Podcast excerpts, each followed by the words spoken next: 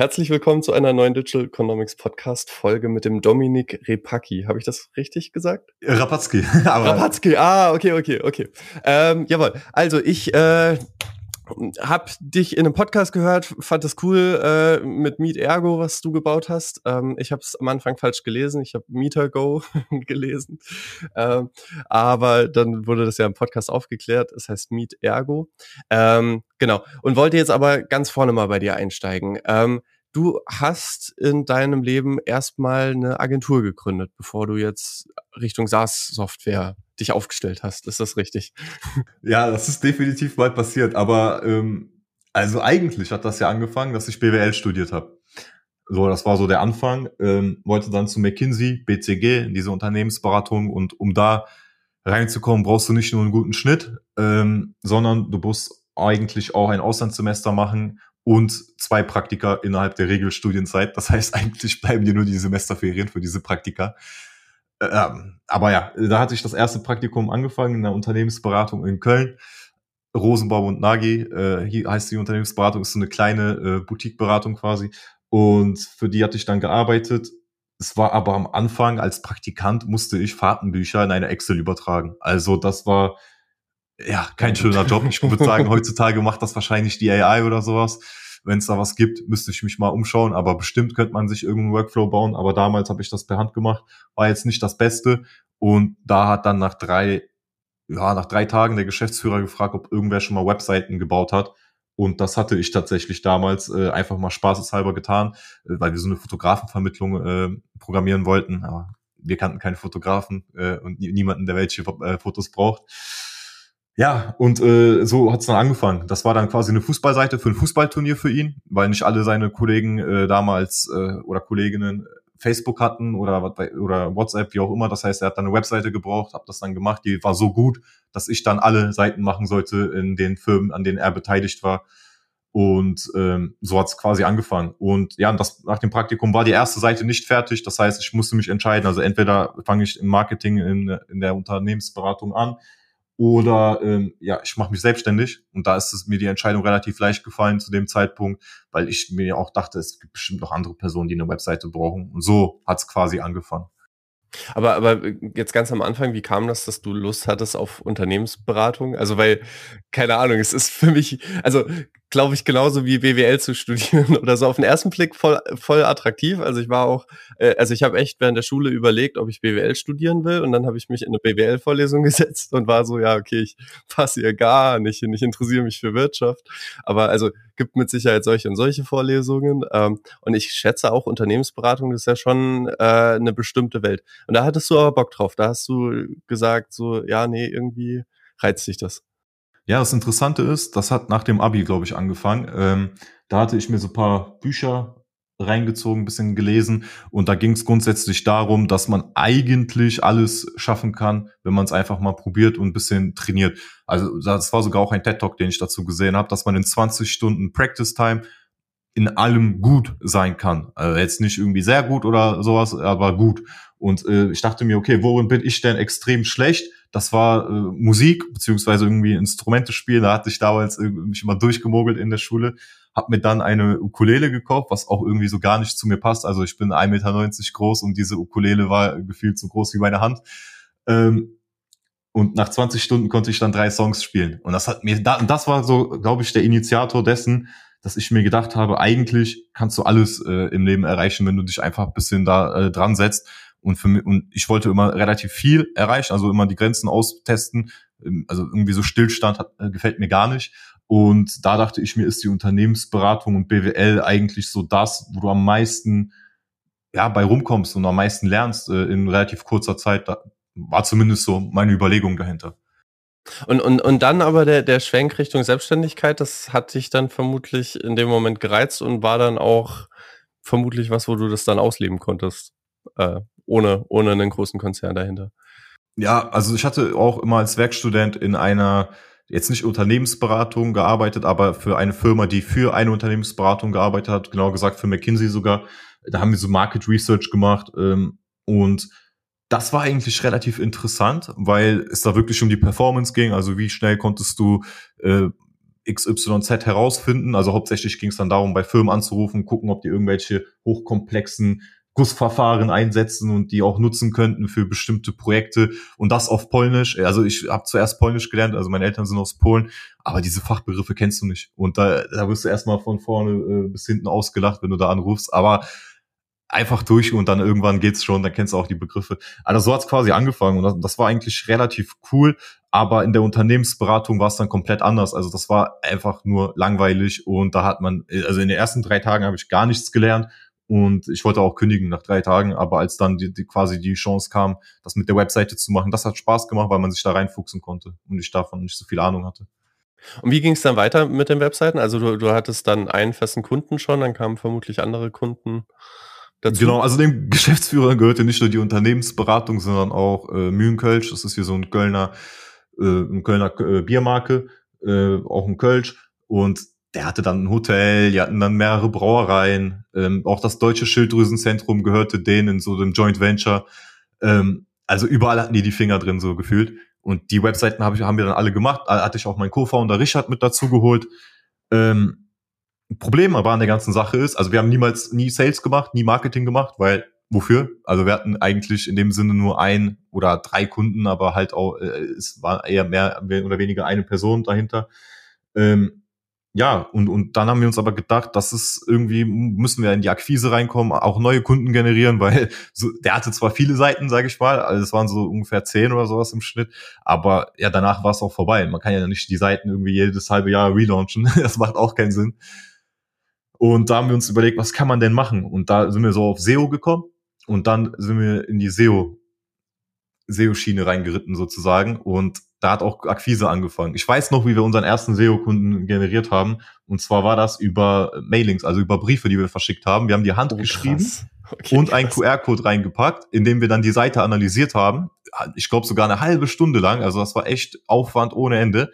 Und dann haben wir die Briefe, also erstens per Hand geschrieben, mit dem QR-Code äh, draufgepackt und dann noch mit einem Wachszeichen äh, oh versiegelt. Mit, uns, okay, mit einem P von unserem Firmennamen sozusagen, ja. Aber, aber das hat funktioniert, also weil ich meine, im Endeffekt viel Post, die bei mir jetzt landet, äh, landet direkt im Mülleimer. Ähm, aber klar, wenn Siegel drauf ist, so wenn die Leute. Wachs, Wachssiegel, also das also habe ich noch nie in der Post bekommen. Und also ich sag's mal so, was heißt, hat das funktioniert? Wir haben 100 Briefe verschickt und ich meine, dadurch haben wir, glaube ich, drei Kunden generiert. Mhm, mh die im Schnitt so 1000 bis 2000 Euro im Monat gezahlt haben. Ja, okay, dann, dann äh, kann man auch mal 100 Briefe schreiben. ja, es klingt erstmal viel, aber am Ende des Tages drehst du diese, machst du irgendwie 20 Videos am Tag und schreibst dann die Briefe und dann bist du in einer Woche durch. Ähm, aber also ich, ich, ich sag mal so, ich glaube, das ist noch ein guter Tipp für Sales, also für die, die ganz am Anfang sind und ein hochpreisiges Produkt haben, äh, macht das Sinn. Also ich würde es jetzt nicht für Meet Ergo machen, wo man dann irgendwie 10 Euro im Monat für zahlt. Also das lohnt sich dann nicht. Ne? Aber, äh, aber also im Endeffekt äh, war dann SEO-Dienstleistung quasi auch was, was ihr als Product Test Service rausgehauen habt, also wo die Leute quasi nicht einmalig was bezahlt haben, sondern wirklich dann monatlich 2000 Euro auf den Tisch gepackt haben. Und habt ihr da Garantien gegeben oder, oder wie, wie kann ich mir das vorstellen?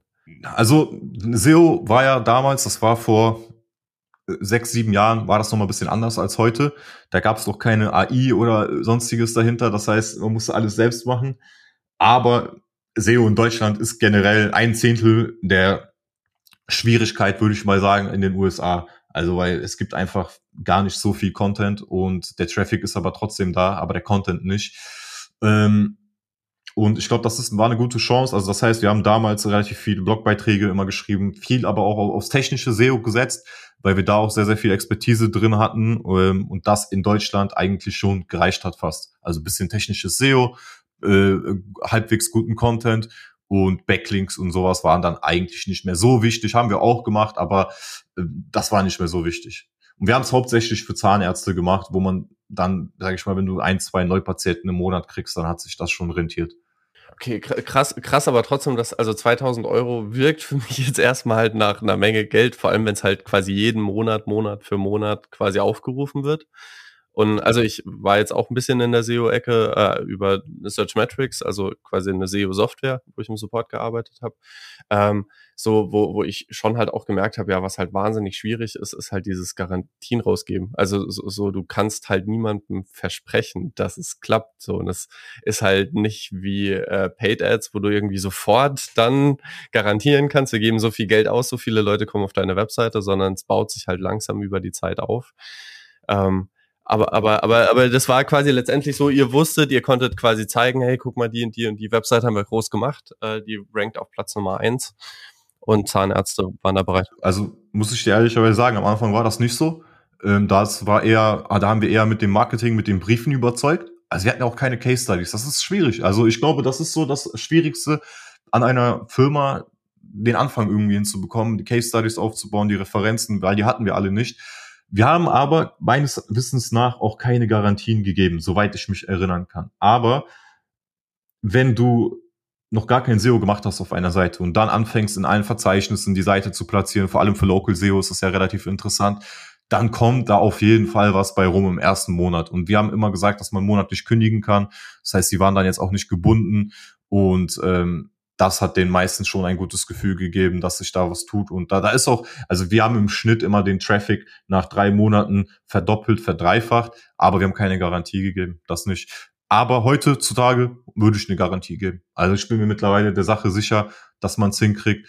Ähm, aber dann ist halt immer auch so eine Risikofrage, ob du dir das überhaupt dann antun möchtest. Und ob, ja, ja. wir haben jetzt auch keine SEO-Agentur mehr. Aber wenn mich jetzt einer fragen würde, ob ich es hinkriege, würde ich eine Garantie für geben, wenn alles passt. Wenn das jetzt irgendwie eine Spam-Seite ist, dann nicht. Aber in, unter normalen Umständen. Gerade halt auch bei, bei so Geschichten, wo du dann quasi auf eine Stadt oder auf einen Ort irgendwie optimierst, wo es halt dann fünf Zahnärzte gibt.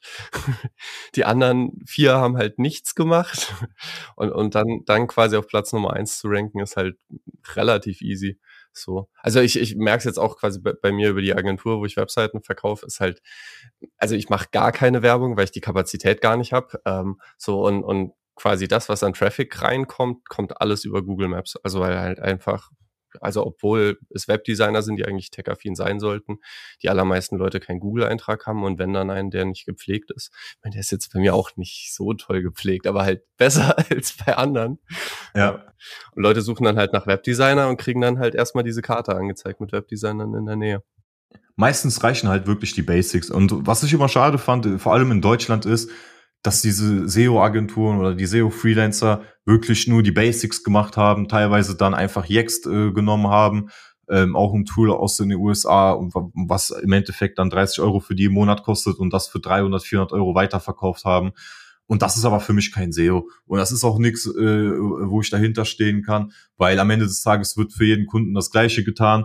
Und äh, effektiv gesehen ist es einfach nur ein, Dritt, ein, ein Third-Party-Tool zu verwenden und, und dann einfach die Listings zu machen. Das ist aber, wie gesagt, in meinen Augen nicht wirklich eine SEO-Leistung dahinter. Was wir mal gemacht haben, ist, wir haben eigentlich für jede Stadt oder für jeden Bezirk haben wir eigene Pages erstellt, die dann auch gerankt haben für verschiedene Keywords. Also sowas wie Bleaching ähm, ist natürlich sehr äh, sehr, war sehr im Trend, aber auch was wie ätherische Öle in die Richtung. Da, da gab es auch Traffic, also denkt man sich gar nicht, aber gibt's tatsächlich. Und dann haben wir es auch geschafft, dass teilweise Leute auch aus München dann nach Bonn gefahren sind. Also ist auch passiert. Krass. Ähm, ja, deshalb, also Local SEO ist easy in dem Sinne, weil du ja einfach nur die Templates aufbauen musst einmal, wo du dann sagst, also Zahnarzt Bonn und dann tauschst du einfach nur die äh, Städtenamen aus. Du kannst auch programmatisch machen und das rankt dann auch. Und Google sagt auch, dass das kein Duplicate Content oder sowas ist, weil es ist einfach legitim, weil es einfach Local SEO ist. Ähm, das wissen aber die meisten nicht und das ist eigentlich easy und da kannst du schnell ranken. Wenn, wenn du jetzt sagst Basics, also, also das eine haben wir jetzt besprochen, quasi Texte schreiben zu äh, stark nachgefragten Suchbegriffen, also dass ich jetzt nicht nur meine Zahnarztpraxis habe, sondern halt eine Seite habe für jetzt bei mir hier Zahnarztpraxis Berlin-Wedding, ähm, so äh, quasi neben dem Content produzieren, was wären die anderen Basics, wo du sagst, das, das muss einfach stehen? Weil jetzt hast du ja keine Agentur mehr äh, äh ja, im SEO-Umfeld, jetzt kannst du ja die, die, die Learnings nee, also äh, du, äh, du musst ja erstmal gucken, was willst du überhaupt erreichen? Mache ich Local SEO, mache ich äh, nationales SEO, vielleicht sogar äh, multilingual? Das, das muss man sich ja erstmal alles überlegen, aber beim Local SEO generell beim SEO das Wichtigste ist, dass die technische, dass der technische Aspekt halt stimmt, die On-Page. Also, dass du immer nur ein H1 hast, äh, gut strukturierte Content, dass nach einer H1 nicht eine H3 kommt, dass du nicht äh, 100 interne Links auf einmal auf einer Page hast mit 500 Wörtern. Also da muss schon eine gute Balance dann drauf sein. Ähm, und das aber das Allerwichtigste in meinen Augen ist, dass der Content für den Search Intent auch passt. Also wenn ich jetzt irgendwie, wenn ich jetzt nach beispielsweise Zahnarzttermin in Bonn suche, dann sollte mir da auch ein Zahnarzt in Bonn vorgeschlagen werden. Ähm, aber wenn ich jetzt beispielsweise nach dem ultimativen Bleaching für äh, weiß ich nicht, Zähne auf der Skala, auf der Weisheitsskala vier suche oder sowas, einen Experten, dann ist es eher egal und dann geht's wirklich um die Dienstleistung. Aber das muss man, das muss man einfach mal sich überlegen. Die Basics, wie gesagt, also On-Page, Meta-Tags, Meta-Descriptions, also all das, was diese SEO-Tools eigentlich einem so mitgeben, das sind für mich die Basics. Keine Fehler auf der Seite. Ein FAQ-Schema beispielsweise ist auch ganz äh, interessant. Also, also eigentlich wirklich Basic Shit. Einmal, einmal Keyword Planner anschmeißen. Also für die Leute, die fachfremd sind, ist so ein Tool, wo man dann das Suchvolumen sieht, welche, welcher Begriff wird wie oft gesucht bei Google und. Ja, aber für äh, Local SEO ist das nicht mal relevant, um ehrlich okay. zu sein. Also, weil es ist ja klar, also als Zahnarzt hast du dann äh, Zahnarzt, du hast äh, Bleaching beispielsweise als Dienstleistung, Kronen vielleicht, irgendwie sowas in die Richtung.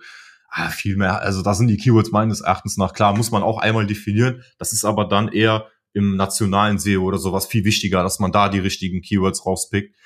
Ähm, aber da hast du dann, und da hast du dann eher, dann kommt, dann kommen quasi die Backlinks dazu und dann kommt sowas wie Clustering und Topical Authority auch mit dazu. Das sind dann aber eher Advanced Thematiken, für wofür man dann auch andere Tools als den Keyword Planner braucht, um das gescheit rauszubekommen. Wo, wo es dann vermutlich darum geht, sich als Experte zu positionieren und auf anderen Seiten quasi zu publizieren ähm, mit Verweis auf die eigene Seite.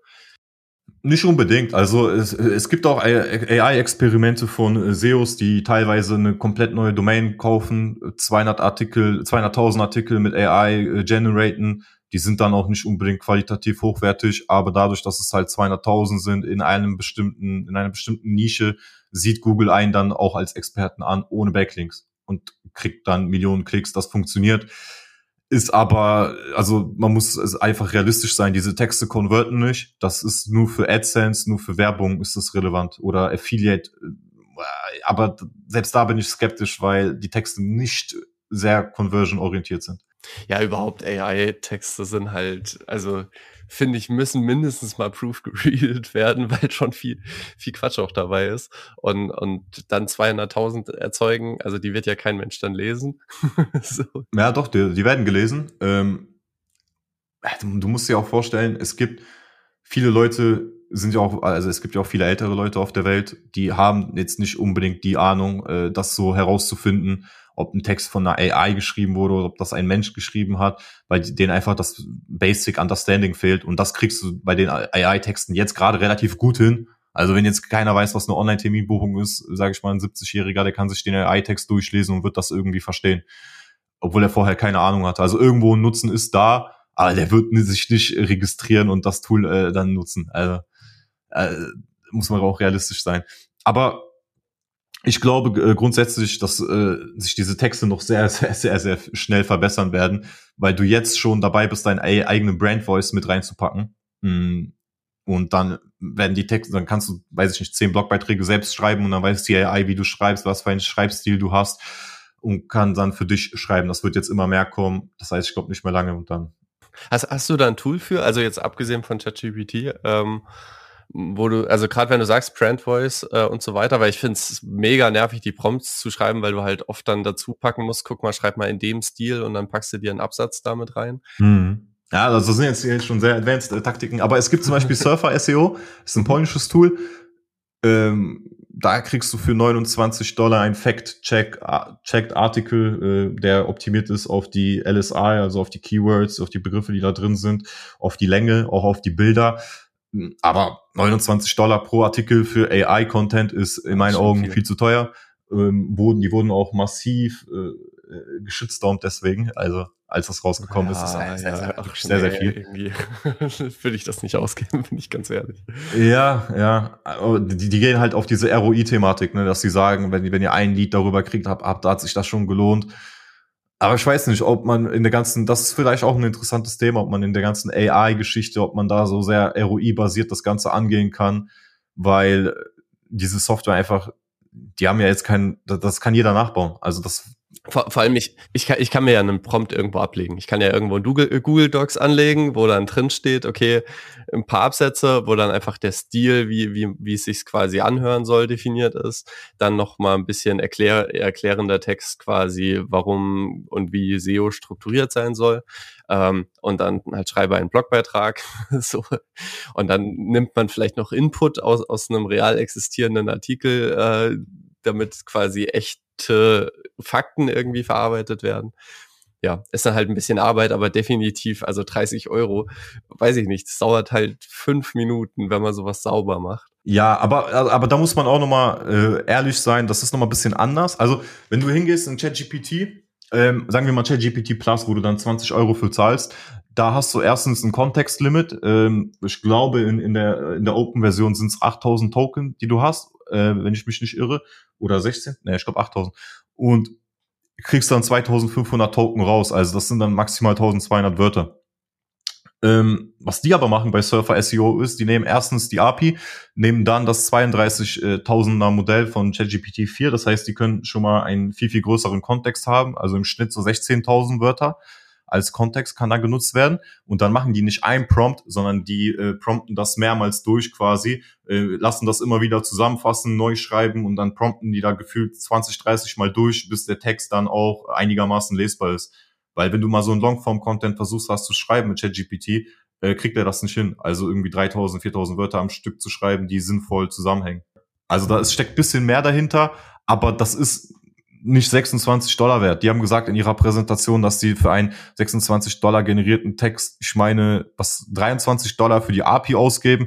Das ist aber also jetzt mal ganz ehrlich, also das, das kann ich mir beim besten Willen nicht vorstellen. Vor allem, weil die rabattierten Angebote unter 23 Dollar äh, lagen. Das heißt, sie würden ja einen Verlust machen, wenn jemand ein Bundle kauft. Und das äh, ist sehr, sehr weit hergeholt in meinen Augen.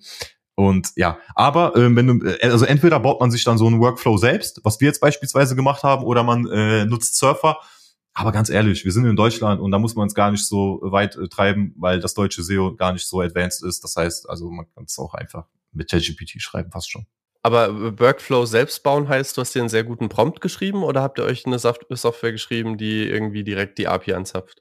Nee, nee, also mit der API, ne, also entweder machst du das als Python, äh, als Python-Skript, ähm, wo der dann auch, so wie ich es gerade erklärt habe, mehrmals durchpromptet, das zusammenfasst äh, und auch interne Links setzt, alles Mögliche. Das kannst du alles automatisieren in der Theorie, dass er deine Sitemap scrapt, guckt äh, in den URLs, welche Keywords drinstecken und dann äh, die verlinkt. Äh, aber musst du erstmal alles manuell machen. Deshalb haben wir eigentlich vor, das hatte ich äh, vor dem Gespräch schon mal ein bisschen erwähnt, ein Webflow-Tool zu bauen, das automatisch dann auch die internen Links erkennt und setzt. Dass du angeben kannst, also jede Seite sollte zehn ex, also interne Links haben, die da aus der Seite ausgehen, zehn, die auf die Seite zeigen beispielsweise und dann fünf externe Links haben, irgendwie so. Und das kannst du dann mit dem Tool machen. Da sind wir jetzt gerade so ein bisschen dran. Einmal für uns selbst, aber weil das auch sonst alle Leute, die irgendwie mit Webflow SEO machen, brauchen. Das, das heißt, es ist aber gar nicht gemeint im Sinne von, so, so hatte ich es jetzt vorhin äh, gedacht, äh, vorheriger Artikel, nächster Artikel ähm, äh, son äh, oder Blogbeitrag, ähm, sondern ist wirklich gemeint, dass es kontextbasiert äh, quasi auf Artikel referiert, die irgendwie was zu tun haben mit dem Thema.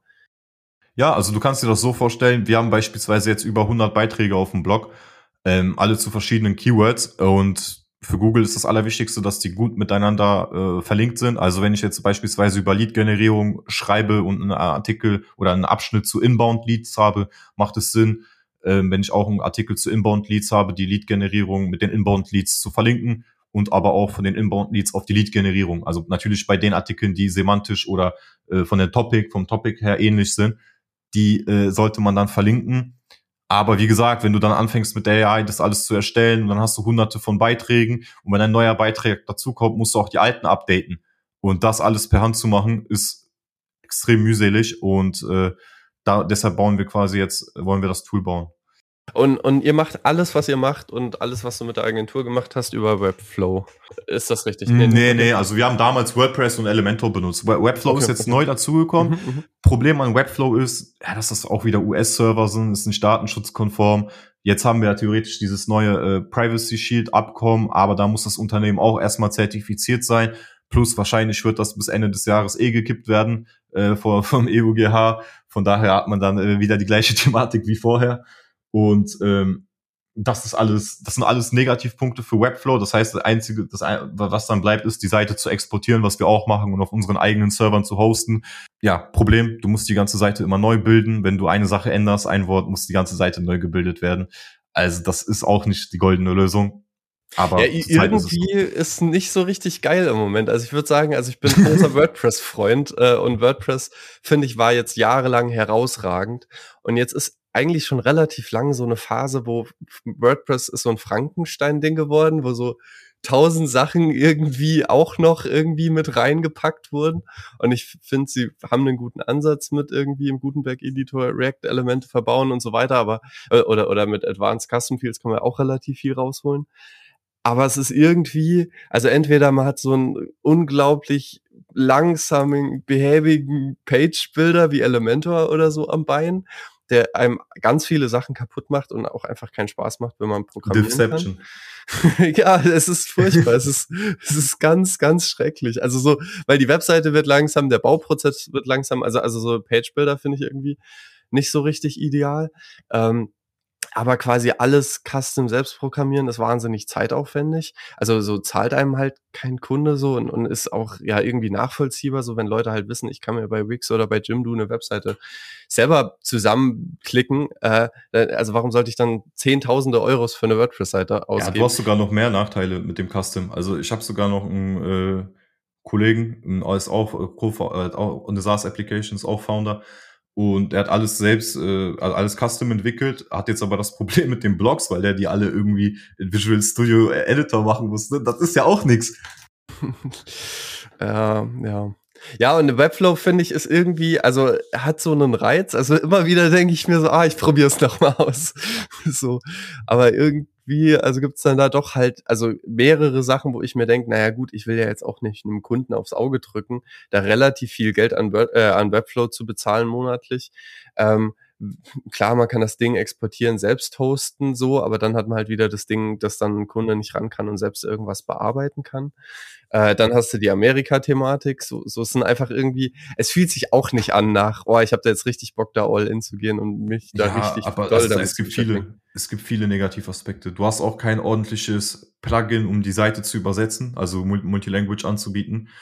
Was wir gemacht haben, ist, wir haben alle Seiten dupliziert ähm, und die auf Englisch manuell übersetzt es gibt zwar sowas wie WeGlot, und das verstehe ich nicht. Also ich bin der größte WeGlot-Hater, den es hier gibt. Also es ist ein französisches SaaS-Tool, aber da funktioniert gar nichts. Wir haben das, wir haben damit irgendwie sechs, fünf Monate Debugging gemacht, das hat nicht gerankt, dann waren die URLs falsch und dann hat es schlecht übersetzt. Also dieses Tool kann ich auf jeden Fall nicht empfehlen und es gibt keine Konkurrenz, die DSGVO-konform ist. Das ist das Allerlustigste an der ganzen Sache. Nur DeepL, aber die bieten kein, also das ist so custom, da musst du alles selbst aufbauen dann. Ähm, also das ist eine Katastrophe. Also Übersetzungen sind eine Katastrophe, Hosting ist eine Katastrophe bei Webflow. Ähm, das, aber was am Ende bei rauskommt, ist halt geil, weil du hast eine statische Seite, die lädt schnell, die hat äh, nicht irgendwelche unnötigen Cookies, Tracker, die die dann setzt, äh, du weißt, was du getan hast und ähm, die ist halt performant und das ist für den Kunden dann auch wieder gut, weil er eine schöne performante Seite hat und wenn die jetzt aber noch ranken würde, multilingual wäre und das Hosting in Deutschland wäre, dann wäre das ein Träumchen. Aber da sind wir noch weit von entfernt, weil die Community bei äh, Webflow hat, äh, ist da schon seit zwei, drei Jahren an dieser Thematik dran. Ja, und ach, das, das, das gefällt mir einfach, glaube ich, auch so von der Idee her bei WordPress, dass das halt relativ offen ist und jeder kann Plugins bauen und jeder hat quasi an ganz vielen Stellen die Möglichkeit, den Code irgendwie zu beeinflussen, dass es in eine gute Richtung geht. Und das hat jahrelang wahnsinnig gut funktioniert. Jetzt im Moment ist es so ein bisschen, dass man das Gefühl hat, es hinkt manchmal ein bisschen hinterher. Aber trotzdem jetzt, also die, die Übersetzungsthematik, so, da hast du dann Polylang und Tra Translate Press und wie die ganzen Plugins heißen, die, die das sehr einfach zugänglich machen. Bin jetzt sehr gespannt. Ich habe äh, nächste Woche Montag habe ich äh, eine, ein polnisches Startup äh, im, im Podcast. Äh, die haben ein Tool gebaut, wo man Figma äh, Designs quasi direkt äh, transferieren kann in React Code. Und äh, im Vorgespräch haben die jetzt schon gemeint, dass sie überlegen, ob sie quasi direkt eine Anbindung zu WordPress äh, basteln. Das wäre dann auch nochmal spannend. Also wenn du halt wirklich quasi sagen kannst, okay, wie bei Webflow, ich bastel mir hier irgendwelche Elemente zusammen, guck, dass ich da halt ganz präzise drauf aufpasse, wie die responsive miteinander funktionieren. Und da finde ich halt Figma einfach ein tolles Interface. So. Ja, äh, ich bin da skeptisch, um ehrlich zu sein. Bist du? Weil Figma ist halt kein Page-Builder, ist ein Design-Tool. Und da kriegst du auch nicht alle Dimensions für alle Geräte das äh, sauber hin. Ah, also in der Theorie schon. schon ja, also, schon, also, ja. aber also in meinen Augen ist es, das ist halt wieder ein Kompromiss. Du hast zu viele Design-Elemente mit dem Webdesign gemischt und ich weiß nicht, ich bin da skeptisch. Ich finde Webflow an sich, die machen das schon sehr gut mit dem, äh, mit der UI. Es gibt ja Webflow für, Web, äh, für WordPress in der Theorie, also was sehr, sehr ähnliches. Oxygen-Bilder heißt das. Das ist ja auch quasi auf dieser Thematik aufgebaut, dass alles sehr lean ist. Das ist fast wie Webflow, also vom Interface sieht's auch fast so aus. Aber da ist das Team dann auch wieder kleiner. Ne? Dann steckt da nicht so ein äh, Multimillionen-VC-Unternehmen dahinter, sondern ein Bootstrapped-Unternehmen. Und dann hast du die Probleme, die dann auch mit so einem Tool dann kommen. Ne? Dass nicht alles ausgereift ist, dass es manchmal ein bisschen hängt. Ähm, also ich weiß nicht. Ich finde alles, ist, es, gibt nichts, was perfekt passen würde ja, jetzt für jeden ja, Use Case. Ne? Ja, ja hoff, hoffen wir, dass eins der Tools irgendwie geil wird in den nächsten Jahren. ähm, jetzt, jetzt, jetzt haben wir einen Riesenbogen geschlagen, aber ich fand's geil. Ich äh, hatte gerade sehr viel Spaß. Ähm, aber wir wollten ja noch über Meet Ergo sprechen. Ja, was, aber wir haben ein, ein, ein gutes, wir haben ein gutes Fundament aufgebaut, weil Meet Ergo setzt dann an, wenn wir den Traffic generiert haben oder die Awareness. Und das ist halt das Interessante an der ganzen Sache. Also wir brauchen diesen Traffic und ich finde das auch interessant in diesem Podcast zu erwähnen. Da haben wir auch wieder in Deutschland so ein kleines Problem. In Deutschland, dadurch, dass das SEO auch nicht so stark betrieben wird, gibt es natürlich auch relativ wenig Traffic auf den ganzen Seiten. Ich weiß nicht, ob du das mal gemerkt hast, aber wenn du dir einfach mal die großen Player anguckst in Deutschland von den SaaS-Unternehmen, meistens haben die kein Traffic über Google, über SEO. Und das sind dann meistens alles irgendwie Sales-led oder äh, ja, wie auch immer die das dann machen, über Partner, äh, Partnermodelle, teilweise so über sowas wie die Telekom, die sind jetzt auch im Tech-Boost, aber da, da sind wir in SEO bisschen schwach. Also es gibt ein paar Player, die SEO-Traffic generieren und für die ist es dann interessant. Da kommt dann mit Ergo ins Spiel, aber auch für alle anderen. Also wir sind eine angefangen als DSGVO-konforme Kalender-Alternative. So hat's quasi angefangen. Ähm, besonders interessant für Unternehmen, ne, die dann die DSGVO natürlich äh, benötigen. Aber so hat's angefangen, dass wir gesagt haben, wir bieten erstmal die Terminbuchung auf der Seite an. Wir hatten den Tra Traffic generiert, weil wir auch bisschen SEO äh, damals gemacht hatten. Das heißt, wenn du Kalender-Alternative oder sowas googelst, äh, kommen wir auch äh, ganz oben bei Google vor. Und da hatten wir dann die User generiert, die haben sich dann registriert und viele haben dann auch direkt über Meet Ergo Demos bei uns gebucht. Das war so der Anfang. Es waren aber meistens Freelancer, weil, also, aber es waren auch ein paar größere Unternehmen. Ähm, wir hatten so auch teilweise das Gefühl, dass die Unternehmen auf uns gewartet haben, weil es gab Online-Terminbuchungs-Apps, aber alle mit so einer Windows 98 UI, also wirklich Katastrophe, was da so auf dem Markt ist. Das konvertet auch nicht, weil äh, hat ja keiner Bock, irgendwie sowas dann auszufüllen. Ähm, und ja, also so hat's angefangen, da haben die Freelancer Termine bei uns gebucht und wir haben gemerkt, so wie ich es eh einmal schon angedeutet habe, das macht gar keinen Sinn, mit einem Freelancer äh, einen Demo-Call zu machen, der ein Free-Tool oder ein Freemium-Tool nutzen möchte. Am Anfang haben wir es gemacht, also es waren bestimmt 20, 30 Demos, die ich da abgehalten habe. Aber am Ende, wenn dann irgendwie von den 20, 30 Leuten, weiß ich nicht, äh, seins äh, seien es 50 Prozent das Ganze kaufen. Dann hast du bei 20 Leuten einen ja, Monatsumsatz äh, von 100 Euro, hast aber gefühlt, äh, weiß ich nicht, 20, 30 Stunden mit denen verbracht und denen ein Tool erklärt, was kostenlos ist. Und das rentiert sich nicht. Das kriegst du nicht profitabel.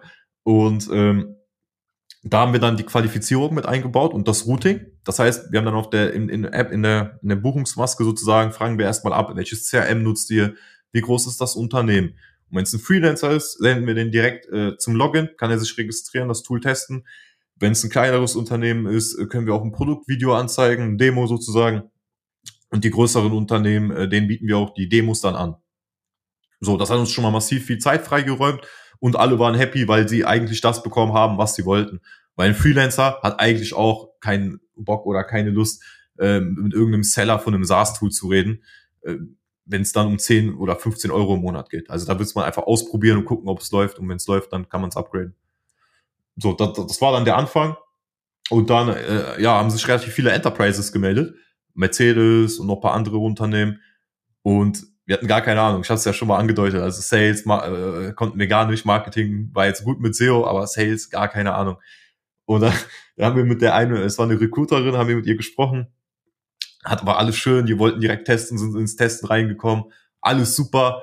Und dann nach einem Monat, als dann der Test vorbei war, haben wir dann die ja, Nachricht bekommen, dass das erstmal irgendwie durch die IT muss, durch die Datenschutz muss und das hat dann irgendwie Monate gedauert. Da kam, gab es dann keine Rückmeldung, als ich dann nochmal nachgefragt habe. Ich hatte echt regelmäßig nachgefragt, aber nach zwei Monaten oder sowas kam dann die Meldung, ja, die Person hat jetzt den Job gewechselt, die ist jetzt an einer anderen Stelle, dann mussten wir das nochmal von vorne starten, den ganzen Test mit einer anderen Person. Und so hat sich das irgendwie eineinhalb Jahre dann gezogen, weil sie dann im Urlaub waren, alles Mögliche. Also kannst du dir nicht ausdenken, was da alles passiert ist. Und ähm, waren aber zufrieden mit dem Tool. Und, und, und das musst du dir mal überlegen. Also die haben ein Tool, alles ist super, aber die können es nicht äh, effektiv nutzen, weil der Datenschutz nicht da ist, äh, die IT nicht da ist und keine Ahnung. So hat sich alles dann ne, in die Länge gezogen. Und da sind wir zum Entschluss gekommen, wir müssen irgendwas machen, ähm, programmatorisch gesehen, um das zu verbessern. Und jetzt, was hast du da für Möglichkeiten als Startup? Du hast ein CRM, welches du nutzen kannst, und irgendwann kriegst du einfach einen Hass auf dieses CRM weil du dann die ganze Zeit diese Erinnerungen hast, mach doch ein Follow-up bei Mercedes, mach doch mal das, aber du weißt, diese Person hat irgendein anderes Problem, äh, immer, es sind auch immer irgendwelche anderen Probleme, ob sie im Urlaub ist, äh, Elternschaftsurlaub, wie auch immer, es gibt immer irgendein Problem und diese Erinnerung bringt dir nichts, weil du, das ist für uns, für mich war es einfach eine Erinnerung, die mich auch persönlich genervt hat, weil ich wusste, durch diese Erinnerung wird es nicht besser, aber die löst dann auch einen internen Druck aus, dass du dir denkst, aber du musst doch irgendwas machen aber es gibt dafür keine Lösung, also zumindest nicht mit den Erinnerungen. Und wir haben dann nach Tools gesucht, die das Ganze irgendwie optimieren können. Da hatten wir dann in Eckhart gefunden, ist auch ein US-Tool. Können wir natürlich wieder nicht einsetzen, weil es ein US-Tool ist, vor allem bei Deals, äh, macht dann keiner mit. Äh, und dann, dann stehst du da und dann denkst du dir, ja, was kann man jetzt machen? Weil irgendwie so, vom Sales haben wir keine Ahnung, das Tools gibt's auch keine. Und da hatten wir dann Sales Coaching investiert, ein B2B SaaS Sales Coaching. Mhm das war sehr, sehr interessant, einfach mal zu verstehen, wie funktioniert so ein Enterprise Sale, äh, B2B Sales, weil das ist, also da gibt es ja verschiedene Möglichkeiten, Medic, Spin, ähm, wie setzt du das auf? Und aber wir, was wir realisiert haben, das Allerwichtigste ist, von Anfang an alle relevanten Stakeholder an Bord zu bekommen, äh, eine, eine, so einen Aktionsplan aufzustellen und zu sagen, das und das sind die nächsten Schritte, die wir gehen und dann und dann wollen wir eine Entscheidung treffen. Und warum wollen wir die Entscheidung treffen? Weil wir dieses und dieses Problem angehen. So, und dann vielleicht noch die Folgen dessen, wenn wir das Problem lösen.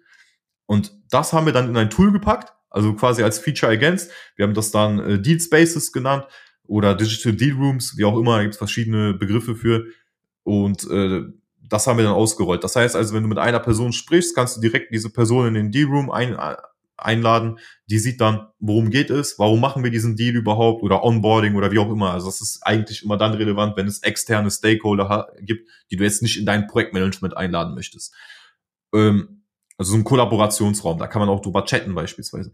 Und dann haben wir gemerkt, okay, wir müssen die einfach alle an Bord holen von Anfang an, die Roadmap definieren und dann hat jeder Zugriff auf alles, weiß, wo wir genau stehen, egal ob einer im Urlaub ist oder nicht. Und das, ja, das hat uns so circa, also den Sales Cycle hat das so um circa 300 Prozent verkürzt, weil er halt davor absolut schlecht war, also mhm, grottenschlecht. Und das war so der Anfang. Und dann irgendwann haben wir aber gemerkt, ja, es ist aber schwer, das richtige Messaging für die, für die passende Zielgruppe zu finden. Das war so das nächste Problem.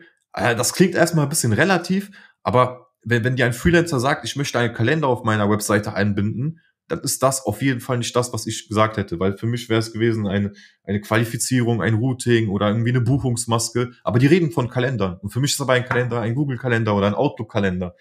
Und das musst du erstmal verstehen, damit du auch überhaupt in dieser Sprache mit den Leuten reden kannst, damit sie dich verstehen. Und wie kriegst du das raus? Also da bleibt dann sowas vielleicht wie Hotjar oder Google Analytics, dass du guckst, was lesen die sich bei dir auf der Seite an oder was gucken die sich an. Ähm, aber das ist auch, also das, das kann man machen, aber das ist auch nicht so das Gelbe vom Ei, weil sich dann, weil dann viele einfach sich registrieren oder äh, gar nicht erst auf die Seite gehen.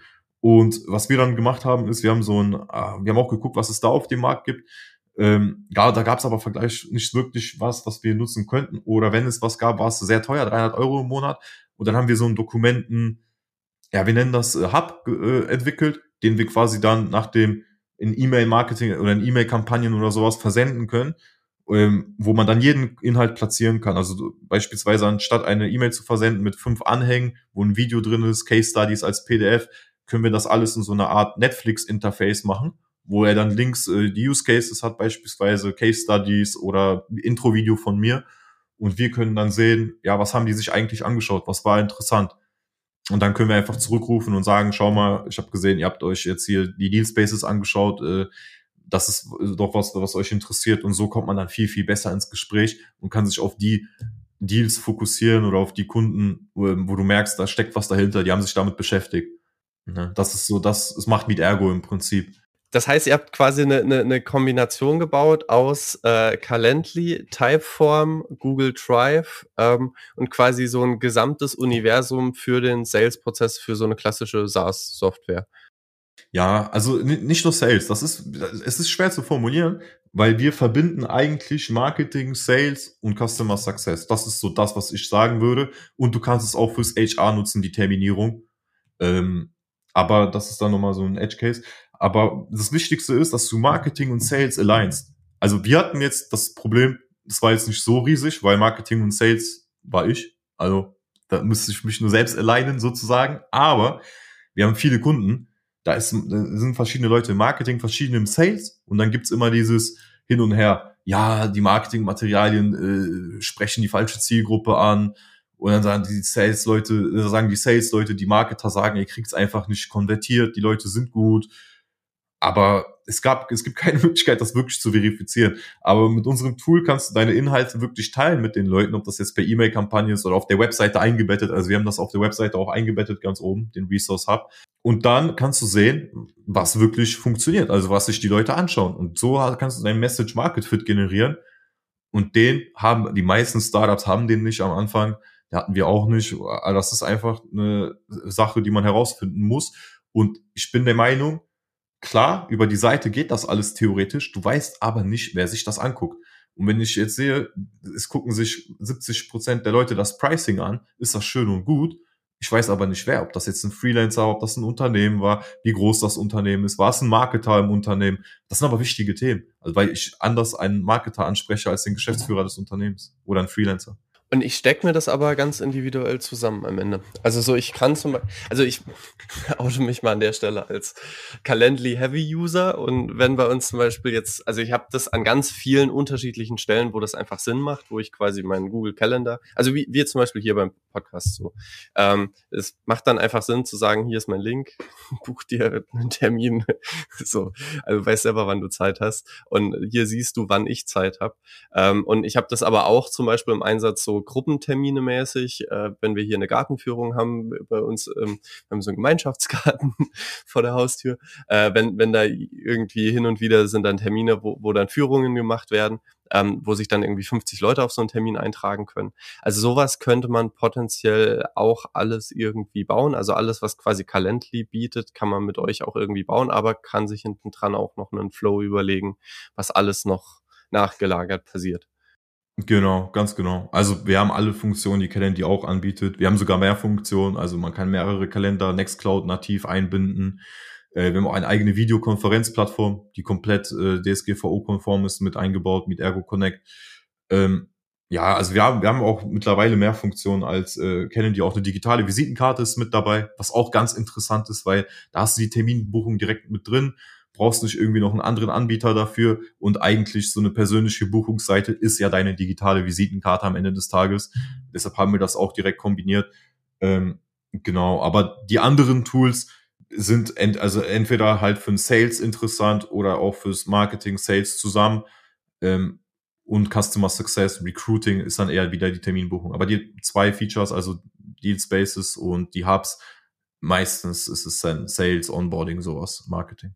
Jetzt habe ich wieder das klassische Problem, dass ich mir gerne Software angucken wollen würde und vermutlich schaffe ich es am Wochenende, aber äh, ganz oft bleibt sowas dann auch liegen. Ähm, ja, aber, aber, aber es klingt sehr, sehr spannend, weil, weil ich diese ganzen Automatisierungsgeschichten gerade an den Stellen sehr, sehr schön finde, wo man einfach sich denkt, so ja, ich will es einmal aufsetzen und es dann nie wieder anfassen und wie du halt auch sagst, so vor, vorqualifizierte Leads ist super schwierig, das zu bekommen. Also in der Regel mache ich ja beim Erstgespräch das, was Software auch machen könnte. So, ja, hast du das Budget oder nicht? So, also wenn nicht, dann brauchen wir auch nicht telefonieren.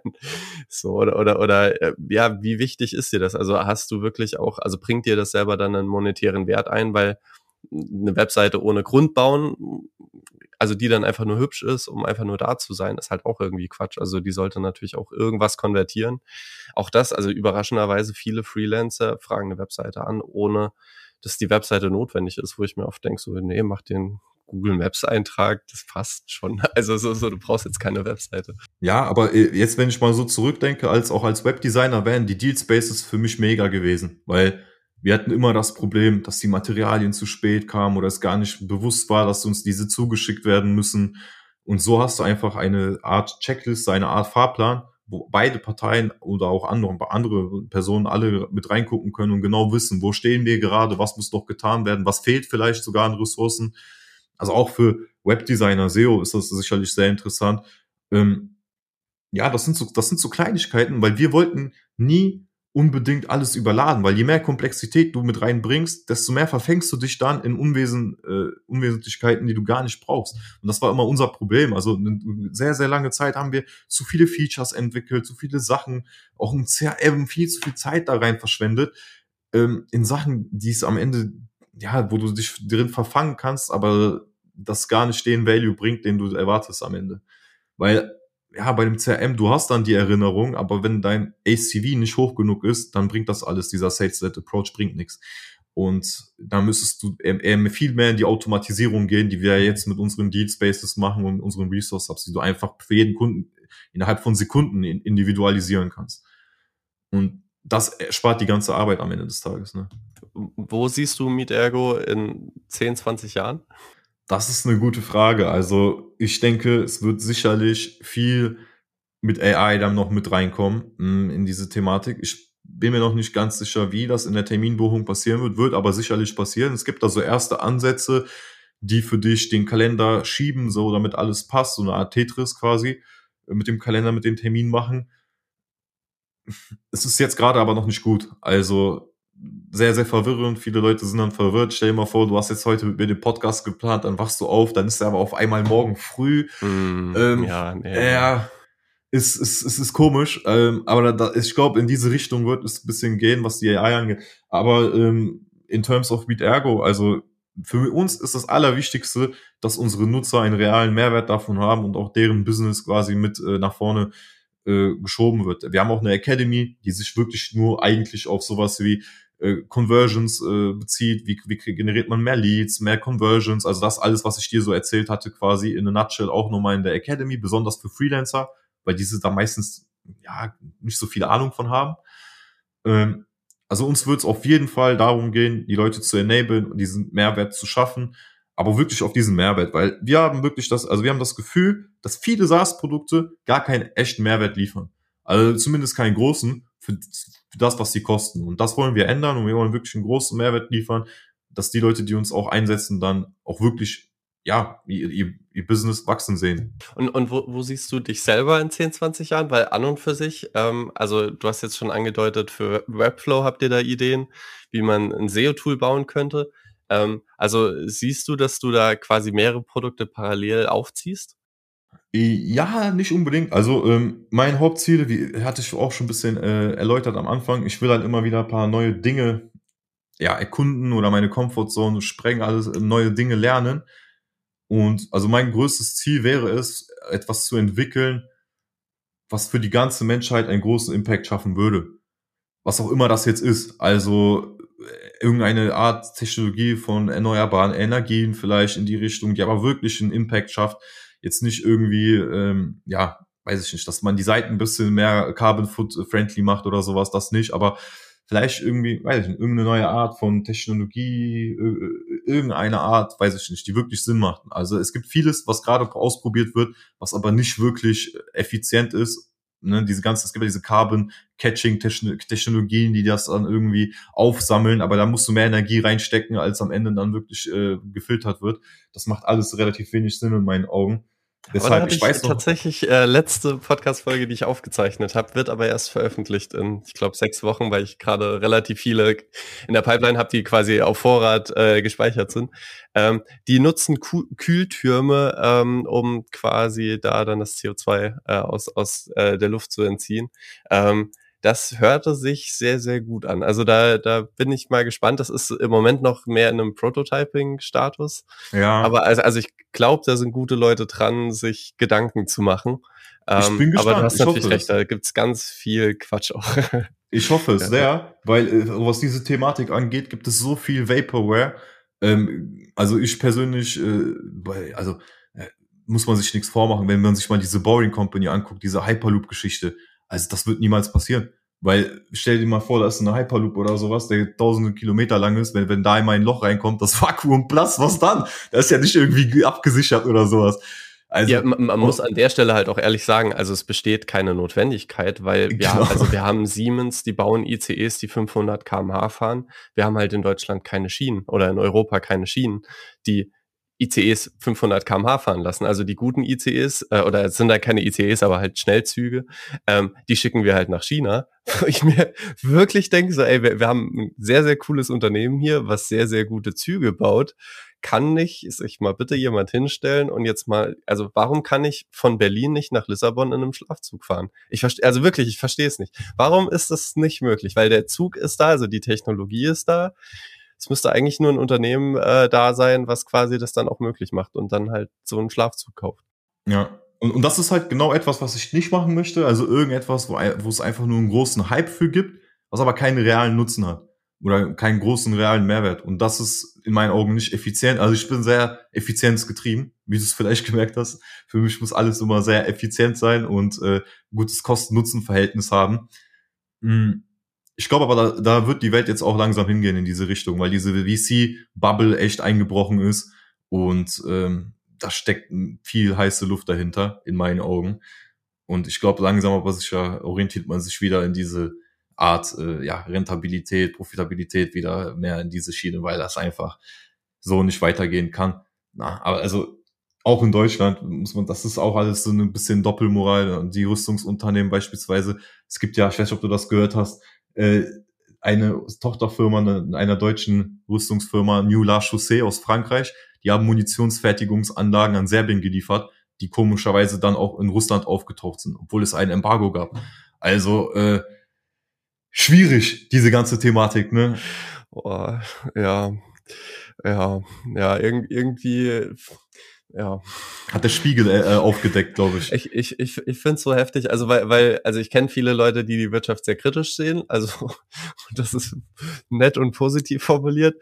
Also mehr oder weniger möchten sie gerne den Kapitalismus stürzen und denk mir so, ja, also ich verstehe halt voll, wo das herkommt, weil es halt wirklich viele Firmen gibt, die genau sowas machen den ganzen Tag lang und, und viele Mitarbeiter, die jeden Tag aufstehen morgens und genau wissen, naja, heute mache ich die Welt nicht besser, sondern heute mache ich das, keine Ahnung, Leute auf irgendwelche Buttons draufklicken oder oder oder oder äh, keine Ahnung, halt irgendwelche Waffen hin und her geschoben werden oder also quasi irgendwie so so das Lebensgefühl von, oh, ich habe heute was Wertvolles geschaffen und das habe ich halt bei meinen Eltern immer gesehen. So, so die sind halt Grundschullehrer, also ganz weit weg von der Technik, aber die sind halt nach Hause gekommen und du hattest echt oft das Gefühl so, boah, die sind mega zufrieden und stolz und klar, es war ein anstrengender Tag, aber die, die, die wissen quasi, dass sie gerade einem Menschen irgendwie eine Chance im Leben gegeben haben und das jeden Tag aufs Neue und äh, das finde ich, äh, finde ich schon, dass du das in der Wirtschaft also auf beiden Seiten hast, also so du hast jetzt Leute wie dich, die sich wirklich überlegen, wo gibt's da Probleme, die ich lösen kann. und dann gibt's halt auch Leute, die sich überlegen, so ja, aber ich kann ja auch an Serbien liefern. so. Und Serbien liefert dann genau. an Russland. Und, und, und, das ist dann wirklich in meinen Augen diese Doppelmoral, von der es halt wirklich sehr, sehr viel auch in Deutschland gibt. Und das weiß ich nicht, das muss nicht unbedingt so sein. Also auch, ja, diese ganzen Vermittlungsgespräche, äh, wie man Software vermittelt, viel in Deutschland läuft dann auch über diese Partnermodelle, was in den USA auch nochmal ein bisschen anders ist. Also USA hat ihre eigenen Probleme, ganz klar. Aber was das Software angeht, ist das viel offener. Da ist man viel technologieoffener, da, da riskiert man vielleicht auch mal ein bisschen mehr. Wir sind ja auch pro Datenschutz, äh, klar, ist alles wichtig, aber so wie das jetzt hier teilweise auch gemacht wird, blockiert das sehr, sehr stark und die europäischen Unternehmen werden ja nicht mal wirklich äh, bevorzugt oder denen wird nicht mal irgendwie, weiß ich, also wir haben gar keine Art von Förderung oder sowas bekommen ähm, aus, aus Deutschland als Startup jetzt sozusagen, weil wir auch nichts mit AI oder sowas gemacht haben am Anfang. Da gibt's dann auch keine Förderung, weil es nicht irgendwie gehypt ist. Äh, aber äh, ja, es interessiert dann auch niemanden, dass wir eine datenschutzkonforme Terminbuchung äh, anbieten, die jetzt, wo die Daten nicht alle in die USA gehen. Das ist dann auch egal. Da kriegst du dann auch wieder keine Förderung oder irgendwie sonst was. Ne? Das ist alles so bisschen, man muss sich hart durchkämpfen, vor allem hier. Und äh, man muss, muss sich vor allem überlegen, was man für eine Moral hat und so, für was man steht. Weil ich glaube, das kann sehr, sehr schnell verfangen und sie sich sehr, sehr schnell hier auch ändern, vor allem wenn man dann sieht, was alles möglich ist. Ähm, es ist halt die Frage, was man erreichen will. Und mir ging es wirklich immer darum, diesen positiven Mehrwert zu schaffen, weil das Geld, das ist mir jetzt eigentlich nicht wichtig, weil ja, am Ende des Tages, weiß ich nicht, du kannst dir vielleicht ein Haus kaufen oder ein Auto, dann hast du ein bisschen Spaß mit, aber ist doch viel schöner, wenn irgendwie deine Kinder dann später mal sagen können, mein Vater hat das und das an der Welt verändert, in meinen Augen.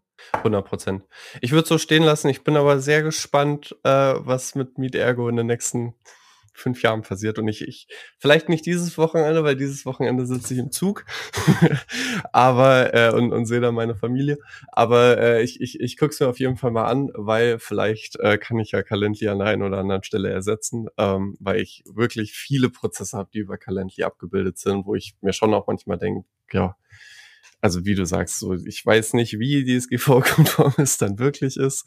Es ist jetzt mehr für private Termine, von daher ist okay, aber ähm, ja, äh, ist ja auch schön, irgendwie dann ein cooles Startup in, in Deutschland oder in Europa zu haben. Ja, mein, mein Versprechen nochmal hier an alle Calendly-User, die wechseln möchten, tut das gerne. Und falls irgendwie etwas fehlen sollte, ähm, werden wir das mit einbauen in maximal zwei Wochen. Und, und dann hinten ran der Prozess, das ist ja auch nicht verkehrt, wenn man da vielleicht auch schon ein bisschen vorqualifiziert, gerade wenn es dann um Kundengespräche geht. Jawohl, ich bedanke mich und äh, ich wünsche dir einen wunderschönen Tag und schön, dass du im Podcast warst. Ja, vielen Dank für die Einladung, Luis. Dir wünsche ich dir auch und dann eine angenehme Zugfahrt am Wochenende.